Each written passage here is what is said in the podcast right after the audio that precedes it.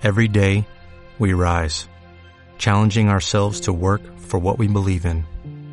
At U.S. Border Patrol, protecting our borders is more than a job, it's a calling. Agents answer the call, working together to keep our country and communities safe. If you're ready for a new mission, join U.S. Border Patrol and go beyond. Learn more at cbp.gov/careers.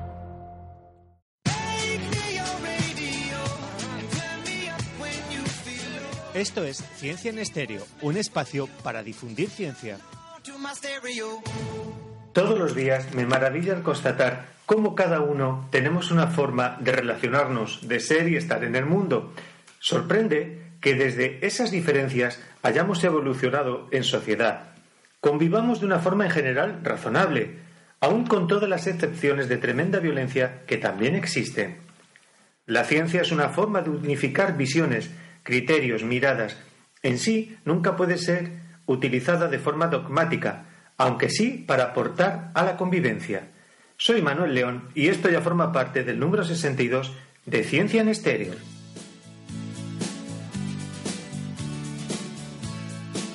Tú no entiendes algo hasta que lo aprendes a hacer de más de una forma. Cuánto me gusta esto, porque describe el desarrollo de lo que tendemos por habilidad. ¿Verdad, David? Hola, Manuel. Efectivamente, y esto se le atribuye a Marvin Minsky. Que desafortunadamente ha sido actualidad de forma reciente. La inteligencia artificial está de luto. Marvin Minsky, el matemático e informático considerado el padre en este campo de la investigación, ha muerto a los 88 años como consecuencia de una hemorragia cerebral. Minsky, eh, que en la actualidad era profesor emérito del Media Lab del Massachusetts Institute of Technology, o más bien conocido como MIT, de Boston, pues fue el pensador pionero y para muchos el gran visionario de la teología, perdón, de la teoría de la inteligencia artificial.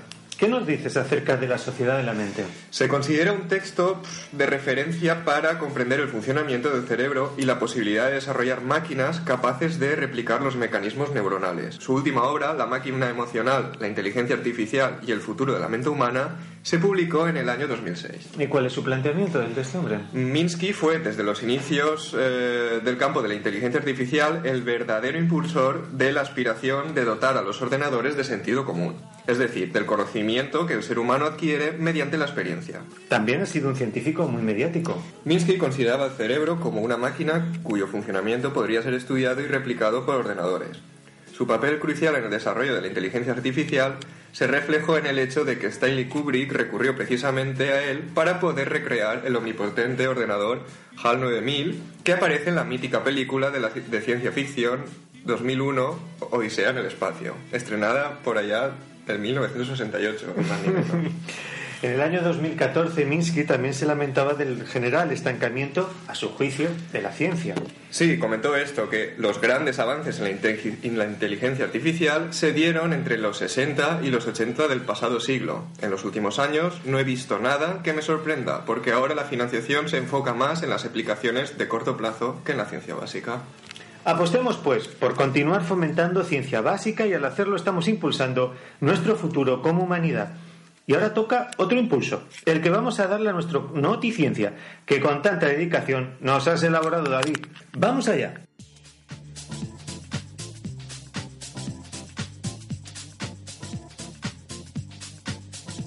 Abrimos Noticiencia y a ver qué os parece este titular. Descubren que tienen en común todas las personas con ojos azules. Pues sí, al parecer, y según han descubierto los científicos, todos los humanos con ojos azules provienen de un mismo antepasado, que sufrió una mutación hace entre 6.000 y 10.000 años en el noroeste del Mar Negro. El gen OK2, que controla la producción de melanina, eh, lo que ocurrió es que pues, dicha mutación redujo los niveles de melanina dando lugar a esa coloración azulada. Y una duda, David. Para que eso se fije debe tener algún tipo de ventaja frente a los otros fenotipos, ¿no? Sí, la melanina pues, no solo influye en el color de los ojos, también en la pigmentación de la piel. Y al parecer, una pigmentación más clara en la zona donde surgió la mutación facilitaría la absorción de luz necesaria para la asimilación de la vitamina B, perdón, de la vitamina D. Teniendo en cuenta la falta de luz en la zona centroeuropea durante la edad de hielo, esto podría explicar su selección, además de la posible atracción e interés por el sexo opuesto, pues, por este color tan bonito, ¿no? Ajá.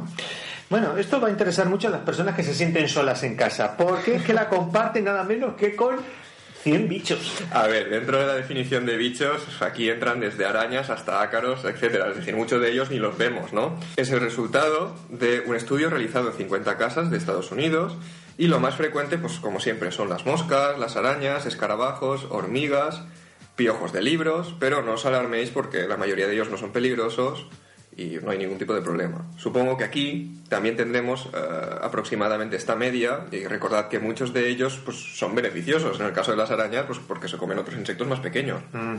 Estupendo. Oye, una cosa, esto creo que tiene los días contados. Lo de dar los, el jarabe en cucharadas, como que, en fin, ya está en cuestionamiento. Los expertos advierten no más jarabes en cucharadas. Bueno, ¿quién no recuerda las típicas cucharadas soperas de ese jarabe dulzón Hombre. de cuando éramos pequeños, Por no? El problema es, claro, el problema es que la cucharada no suele ser una medida muy estándar, sobre todo si hablamos de medicamentos. Es por ello que se va a promover una campaña por la cual eh, se deben utilizar los medidores que incorporan los propios medicamentos. Parece trivial, pero tenemos que tener en cuenta que algunos de estos jarabes se metabolizan produciendo derivados de la morfina, como es el caso de la codeína. Este es un titular de los que, pues, ¿no? muy especialistas en, eh, pues esto, los medios para llamar nuestra atención. Un millón de bolas negras contra la sequía. ¿Esto de qué va? Cambias bolas por velas y tendría gracia la cosa. No, venga, va. Ahora hablando en serio. eh, se trata de un sistema para evitar la evaporación del agua en balsas y pantanos, que consiste en unas esferas de polietileno. Entonces, el papel de estas esferas básicamente es el de proteger la superficie del agua de la evaporación masiva. Además, por sus características, se adaptan perfectamente al terreno y a los niveles de agua en cada momento. Y si estuviéramos en un programa en directo, pediríamos que nos llamasen para que nos dieran una cifra apro- aproximada de cuántos bi con B de Barcelona, billones de células componen nuestro cuerpo. Pues somos, Manuel, simplemente 30 billones de células. Pero el titular de la noticia es un poco confuso. A ver, esta nueva investigación rompe un poco el mantra de que hay 10 veces más bacterias en nuestro cuerpo que células humanas. Parece ser que la proporción entre eh, bacterias en el colon y, células humanas sería 1,3 frente a 1 a favor de las bacterias, afirmando que cada vez que se va al baño se expulsa un tercio del total de las bacterias, cambiando la proporción a favor de las células humanas. O, como dice la frase en el artículo, cada vez que una persona acude al baño, deja de ser numéricamente bacteriano para convertirse en plenamente humano. Jamás me había planteado desde ahí que fuera tan, tan, tra- tan trascendente el ir al baño. Bueno, mira, por lo menos una vez de media al día pensaré en ello. y con esto cerramos nuestra noticiencia a lo grande y damos también a lo grande la bienvenida a nuestra compañera Chantal y su monográfico.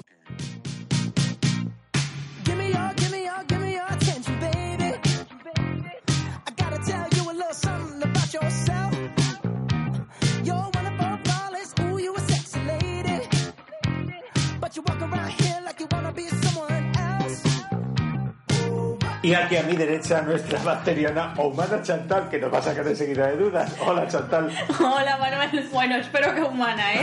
Vale, venga. Bueno, vamos a- al monográfico de hoy, si te sí, parece. sí, sí, sí. Vale.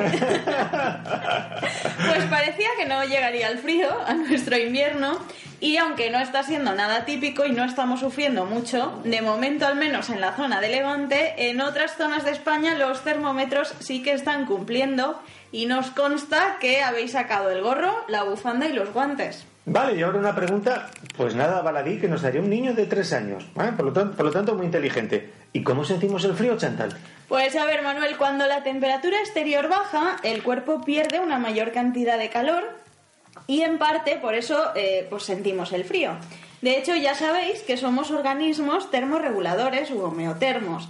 Es decir, mantenemos nuestra temperatura corporal mm, constante independientemente de las condiciones ambientales.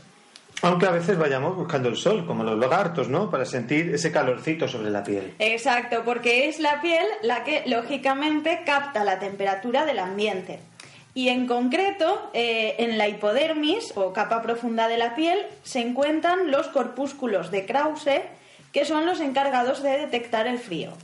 ¿Frío en general o porque qué pasa cuando hace mucho frío o nos exponemos en tiempo a él pues un largo rato. En este caso, los corpúsculos estos serían además auxiliados por los receptores del dolor. Es, a ver cómo te lo explico, Manuel, esa sensación de decir, me duele la piel o las manos del frío que Sí, hace. sí, lo reconozco. Y es que con el frío no es que nuestra sangre tenga menos temperatura, ella eh, posee la temperatura normal. Lo que sucede es que circula por la piel una cantidad más escasa. Entonces los vasos sanguíneos se estrechan para proteger al cuerpo de la pérdida de calor y cuando esto sucede a las arterias apenas se le suministra nueva sangre roja oxigenada. Entonces la sangre en los capilares se empieza a saturar de dióxido de carbono y esto es lo que se manifiesta con la coloración azulada que toman pues, los labios o los dedos o en las extremidades cuando pues hace mucho frío. Muy buena descripción. Y esto tendría también que ver con el hecho de que los pies sean una de las partes que, bueno, pues primero se nos enfrían, ¿no? En efecto, el que tengamos los pies fríos es un tema de distribución, porque la sangre tarda más en llevar su calor hacia las partes pues, que están más alejadas del organismo. Entonces, pues una mano o un pie están calientes cuando los vasos sanguíneos que los irrigan están dilatados. Si se encuentran estrechados, como hemos comentado, pues perderán temperatura. Esta frase tan popular, ¿eh? aquello de, ¡Ey, se me está poniendo la carne de gallina! Pues mira, otra manifestación de la piel humana contra el frío. Y esta es debida al complejo pilomotor. Para explicar este curioso fenómeno tenemos que irnos a la hipodermis de nuevo, que es donde tenemos los bulbos pilosos y los músculos erectores del pelo. ¿Puedes describirlo? Pues a ver, eh, lo que nos pasa es que ante la sensación de frío, o, o también cuando sufrimos una emoción fuerte, el músculo erector se contrae y el pelo se eriza, provocando la conocida como piel de gallina o lo que decimos de tengo los pelos de punta. Mm, es verdad. Bueno, aquello, que por lo menos a mí me pone muy nervioso. Eso de cuando estoy tiritando de frío y no hay manera, cuanto más procuro controlarlo, más insiste. A ver, el hecho de tiritar de frío o de padecer eh, escalofríos es un mecanismo reflejo que nos ayuda a regular la temperatura corporal. Y esto se debe a que el cerebro emite señales nerviosas a través de la columna vertebral para que los músculos se contraigan y relajen rápidamente y al igual, bueno, también como nos pasa con la zona mandibular cuando nos castañan los dientes, ¿no? Entonces estos espasmos involuntarios lo que hacen es que nos producen calor aumentando la temperatura del cuerpo. Oye, la próxima vez pensaré en esta descripción que acabas de dar. y también hay personas que somos más sensibles al, al frío que otras, ¿no? Por supuesto, el grosor del tejido adiposo que aísla los órganos y los protege es notablemente menor en las personas delgadas, por lo que éstas notarán el frío más rápidamente. Al igual que las personas que sufren hipotiroidismo, porque los procesos metabólicos se ralentizan y producen menos calor corporal. Y atención, atención chicas, que vamos a hablar de la menopausia. Sí. Durante la menopausia eh, también nos afecta la sensación de frío porque es un periodo de reajuste hormonal que alterna escalofríos y sofocos. Y bueno, también hay alguna enfermedad que origina lo que se conoce como sensibilidad al frío porque hay algún problema en el centro de regulación de la temperatura del cerebro. A ver qué hay detrás de esto de que si se podría considerar como un factor a tener en cuenta en la regulación de la temperatura corporal la edad. ¿Las personas mayores es cierto que sienten más frío? A ver, en las personas mayores eh, lo cierto es que la temperatura corporal suele estar algo disminuida con respecto a- al resto. Eh, suelen estar en torno a los 36 grados centígrados. Los cambios que se producen en su cuerpo asociados a la edad pueden hacer incluso más difícil sentir el frío, pero también es posible que sea más difícil que su cuerpo se caliente por sí mismo, por lo que deben abrigarse mejor aun cuando no tengan una gran sensación de, de frío. Y al igual que también pasa con el recién nacido, que presenta problemas de regulación de temperatura debido a su inmadurez, de tal modo que le afectan mucho los cambios externos. Ajá. ¿Y qué más factores pueden alterar, influenciarnos en esa sensación de frío? algunos tratamientos farmacológicos que pues, son usados frecuentemente también por las personas mayores eh, pudiendo llegar a incrementar el riesgo accidental de hipotermia. Atención. Y estos medicamentos son aquellos utilizados pues, para tratar la ansiedad, depresión, náuseas, para el control de la tensión arterial, etcétera. Ujú. Y ahora, bueno, pues una pregunta que, digamos, con la que están muy eh, empatizados o sensibilizados culturas con la relación, en relación con el frío. Y es que se nos antojan alimentos más ricos en grasas en la época invernal, ¿es cierto? A ver, Manuel, la alimentación eh, siempre es un tema importante. Eh, supongo que a todos nos pasa que en verano preferimos comidas ligeras, tipo ensaladitas, zumos, etcétera, pero sin embargo en invierno, en invierno nos apetecen más los platos de cuchara y además que estén bien calientes. Esto es debido en parte a que el clima frío produce eh, una reducción de los niveles de serotonina y el cuerpo humano tiene la necesidad de cubrirlos con alimentos que sean más ricos en carbohidrato y alimentos que tengan un alto contenido calórico y permitan acumular energía pues, para mantener el calor corporal. Hombre, también para evitar el rey de los fenómenos en invierno, el dichoso resfriado. Por supuesto, y hablando de resfriados, Manuel, ¿por qué decimos que nos resfriamos cuando pasamos frío? Pues chica, bajan nuestras defensas. A ver, tras varios estudios eh, surgieron sobre este hecho o sobre esta idea algunas hipótesis para explicar eh, por qué intuitivamente relacionamos el hecho de- del frío con el de resfriarse. Y la primera hipótesis es que con el mal tiempo la gente tiende a pasar más tiempo encerrada en interior y por tanto al estar todos pues como más juntos estamos más en contacto con los virus que tengan otras personas. Ya, suena razonable, pero por esa regla de tres, cuando hace, por ejemplo, 40 grados y todos buscamos pues el alivio del aire acondicionado, ¿también deberíamos resfriarnos? A ver, la siguiente hipótesis, para complementar un poco esto, eh, dice que un estrechamiento de los vasos sanguíneos como pues, medio de conservación del calor podría cerrar el paso de la sangre cálida, que es la que eh, suministra glóbulos blancos para combatir, lógicamente, las infecciones. Entonces hay muchas personas que transportan los gérmenes del resfriado sin llegar a padecerlos pero ante la adversidad de pasar frío, eh, por este motivo no haríamos frente a la infección y pues caeríamos malitos. Pues ya sabéis, nada de quedarse en casa todos juntos con la mantita. Aunque esto de la mantita me suena a mí que trae trampa, ¿eh? Por cierto, Manuel, a ver, ¿calienta realmente una manta? Ya me lo imaginaba, pues chica, no sé. Supongo que sí, pero no. Por la cara que me estás poniendo, no, no. Dime, dime. Pues la verdad es que no, que las mantas como tal no calientan. Ya sospechaba Al yo. igual que ocurre con la ropa que usamos, lógicamente. Lo que hacen ambos es ayudarnos a no perder calor gracias a que no son conductoras y también gracias a que dificultan las pérdidas por convección al impedir pues, que se produzcan las corrientes de aire. Bueno, pues ya la manta. O sea que nosotros no perdemos calor. El caso es que deseamos que tengáis a mano una buena mantita, no conductor, no conductora, para combatir este frío. Pasamos a las recomendaciones.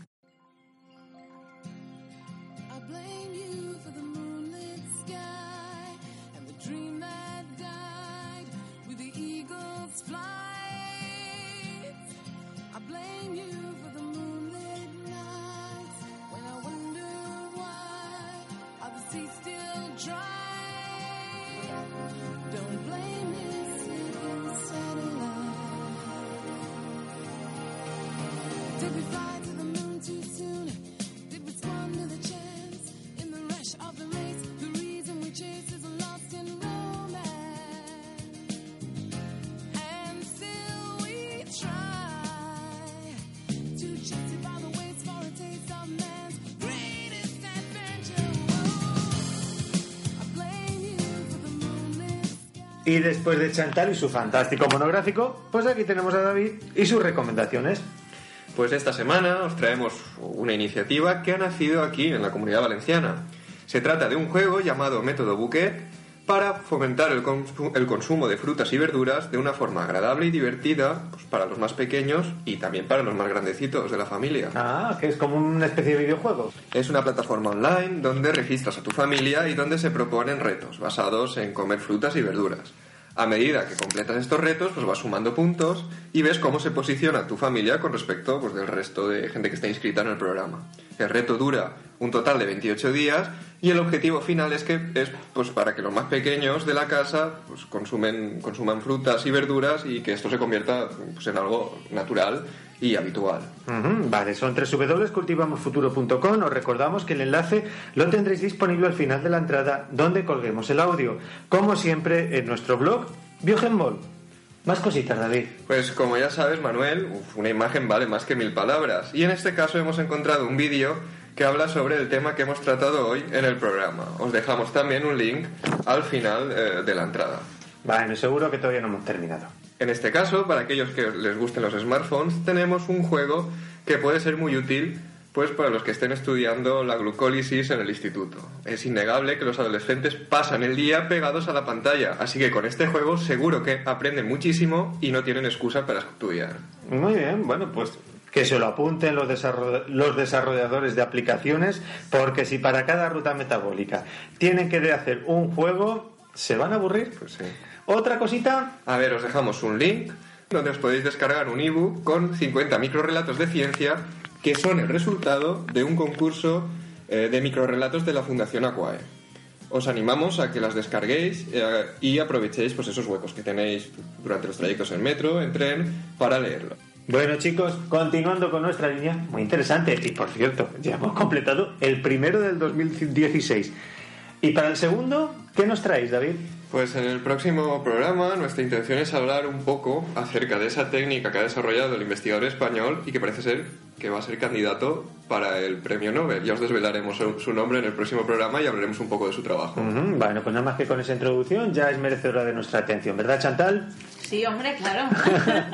Ah, bueno, pues nada. Hasta el próximo programa. Adiós. Hasta luego.